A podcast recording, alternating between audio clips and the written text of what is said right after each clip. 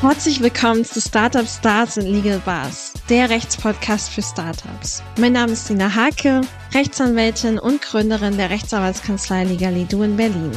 In diesem Podcast geht es darum, dir als Gründerin oder Gründer alle Rechtsthemen rund um Startups näher zu bringen und dir hoffentlich so den Zugang dazu zu erleichtern.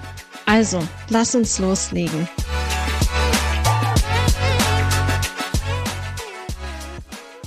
Du stehst vielleicht am Anfang deiner Gründung oder bist unzufrieden mit deiner jetzigen Rechtsform und hast dich vielleicht auch schon mal gefragt, was es da eigentlich alles so da draußen gibt an Rechtsformen, dann bist du jetzt genau hier richtig, denn in dieser Folge möchte ich dir gerne die fünf bekanntesten Rechtsformen vorstellen, damit auch du dir überlegen kannst, was für dich und dein Unternehmen die richtige Wahl sein könnte.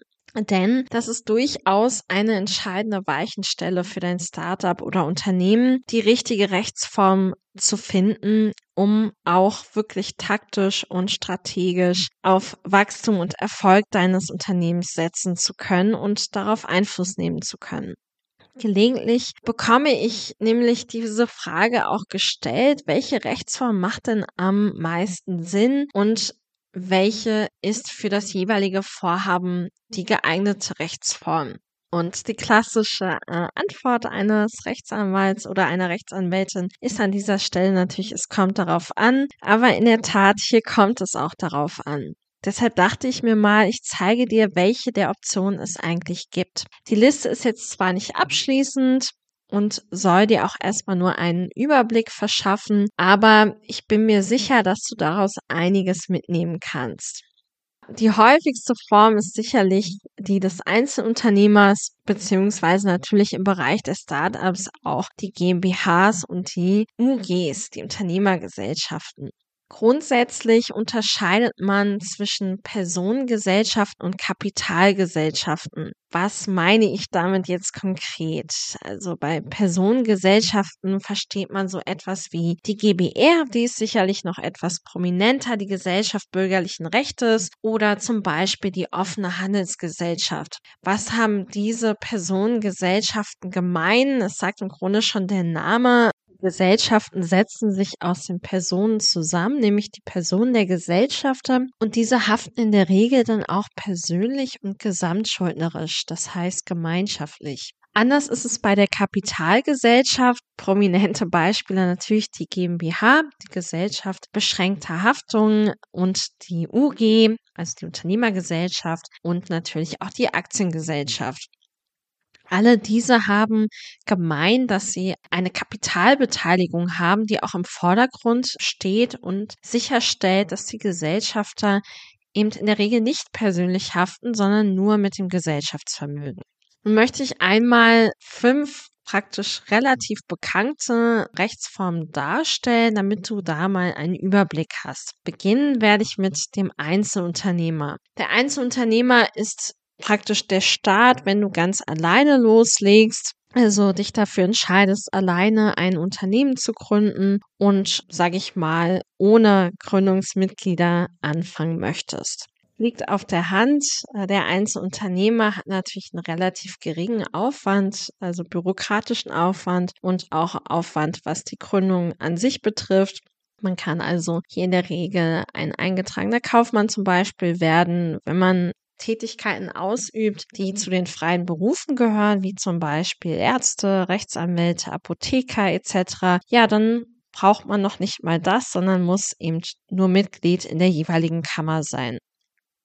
Wenn man jetzt aber im Team gründen möchte, ist natürlich die Rechtsform des Einzelunternehmers keine gute Wahl. Ja, was gibt es da noch? Die doch relativ bekannte Rechtsform der GBR, der Gesellschaft bürgerlichen Rechts. Das ist so eine Art Schattenrechtsform, nenne ich es ganz gerne. Denn diese Rechtsform entsteht relativ schnell. So, also wenn man ein Team hat und einen Gesellschaftsvertrag miteinander schließt, mit einem gemeinsamen Zweck, dann entsteht die GBR auch relativ schnell. Und der Vorteil ist da natürlich, dass es nicht ganz so formalistisch ist. Das heißt, man muss sich dort nicht zum Notar begeben. Man hat hier die Möglichkeit, relativ schnell einen solchen Vertrag auch aufzusetzen. Die Problematik, die sich dabei natürlich stellt, ist, dass man im Rahmen einer GBR zumindest grundsätzlich, wenn man es nicht anderweitig vereinbart, persönlich unmittelbar und vor allem gesamtschuldnerisch haftet. Was bedeutet das? Ein Gläubiger, der Ansprüche gegenüber der GBR dann geltend macht, kann sich an einen der ganzen Gesellschafter richten und sagen, ich möchte von dir den gesamten Betrag. Das kann der eine Gesellschafter dann zwar von den anderen wieder zurückfordern und einen Ausgleich verlangen, aber im Außenverhältnis könnte also ein potenzieller Gläubiger sich an einen Gesellschafter richten und die gesamte Summe, die anfällt, verlangen.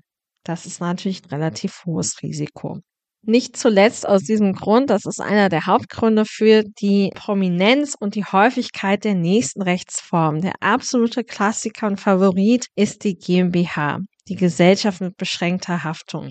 Das ist natürlich auch nicht umsonst bei gerade wachstumsorientierten Startups auch super beliebt, denn wozu führt eine GmbH, das heißt die Eintragung im Handelsregister, äh, der notariell beglaubigte Vertrag, das schafft natürlich Vertrauen gegenüber Kunden, aber nicht zuletzt auch Vertrauen gegenüber potenziellen Investoren, die natürlich auch ausfindig machen möchten, wie professionell, wie seriös ist das Unternehmen und wie finanziell gut ist das Unternehmen aufgestellt. Was so ein bisschen der Nachteil ist natürlich der nicht unerheblich organisatorische Aufwand, den man betreiben muss, um überhaupt eine GmbH gründen zu können. Beachten muss man darüber hinaus auch, dass man dann verpflichtet wird zu bilanzieren, Beschlussfassungen in Gesellschafterversammlungen zu treffen. Das heißt, das ist deutlich formalistischer, als man das bei der GBR hat. Nicht zuletzt entscheidend ist auch, dass man zwar eine beschränkte Haftung hat, das sagt ja schon der Name, das heißt, man haftet grundsätzlich nur mit dem Gesellschaftsvermögen, aber man braucht auch ein Mindeststammkapital von 25.000 Euro. Das ist natürlich eine Summe, die nicht für jedes, zumindest anfangendes Startup machbar ist.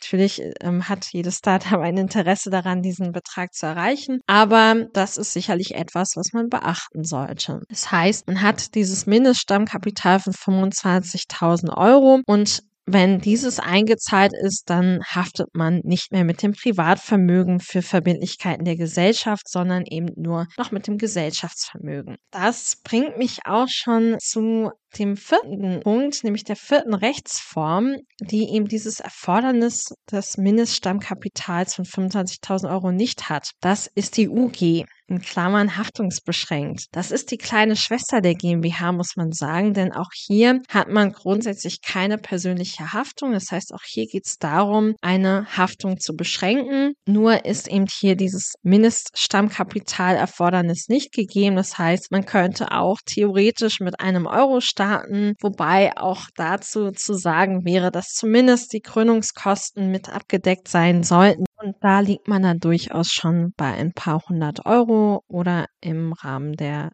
1000 bis 2000 Euro. Nun komme ich zu der letzten Rechtsform, die ich heute vorstellen möchte, nämlich der GmbH und Co. Das ist eine relativ spannende Rechtsform, weil hier im Grunde die Personengesellschaft und die Kapitalgesellschaft kombiniert werden und das Beste aus beiden Welten zusammengefügt wird, könnte man praktisch sagen. Die Kommanditgesellschaft ist praktisch eine Personengesellschaft, die sich grundsätzlich zusammensetzt aus einem Komplementär, der haftet unmittelbar und persönlich und einem Kommanditisten mindestens. Grundsätzlich entscheidet der Komplementär, er haftet auch und er ist derjenige, der die GmbH und KKG vertritt. Während der Kommanditist nicht vertritt und auch nicht persönlich haftet, sobald er seine Einlage eingezahlt hat. Es ist praktisch also so, dass hier grundsätzlich also ein Teil persönlich haftet, der andere nicht.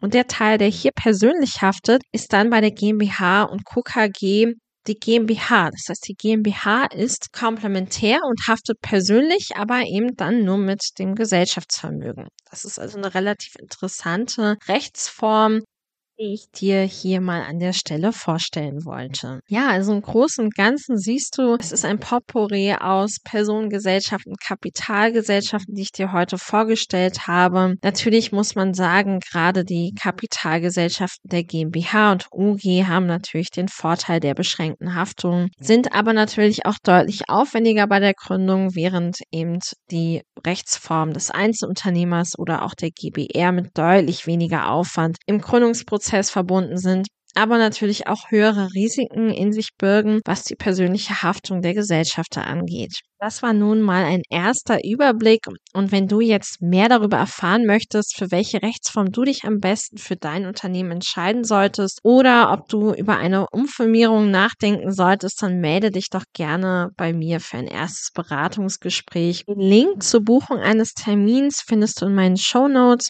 und dann kannst du dir gerne online auf meiner Website einen Termin buchen und wir sehen uns dann im Gespräch. Bis dahin, alles Gute.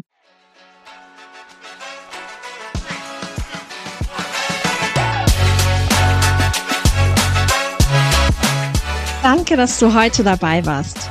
Weitere Infos zu mir und meiner Arbeit findest du auf der Website legalidu.de. Wenn du selbst Gründerin oder Gründer bist und gerade mit diesem Problem zu kämpfen hast, dann buch dir doch gerne einen Termin für ein erstes kostenloses Beratungsgespräch auf meiner Website, um zu erfahren, wie ich dir im Einzelnen weiterhelfen kann. Ich freue mich, wenn du auch in der nächsten Folge mit dabei bist. Bis dahin, denk immer dran, dream big, style smart and stay legal. Bis dahin, alles Gute.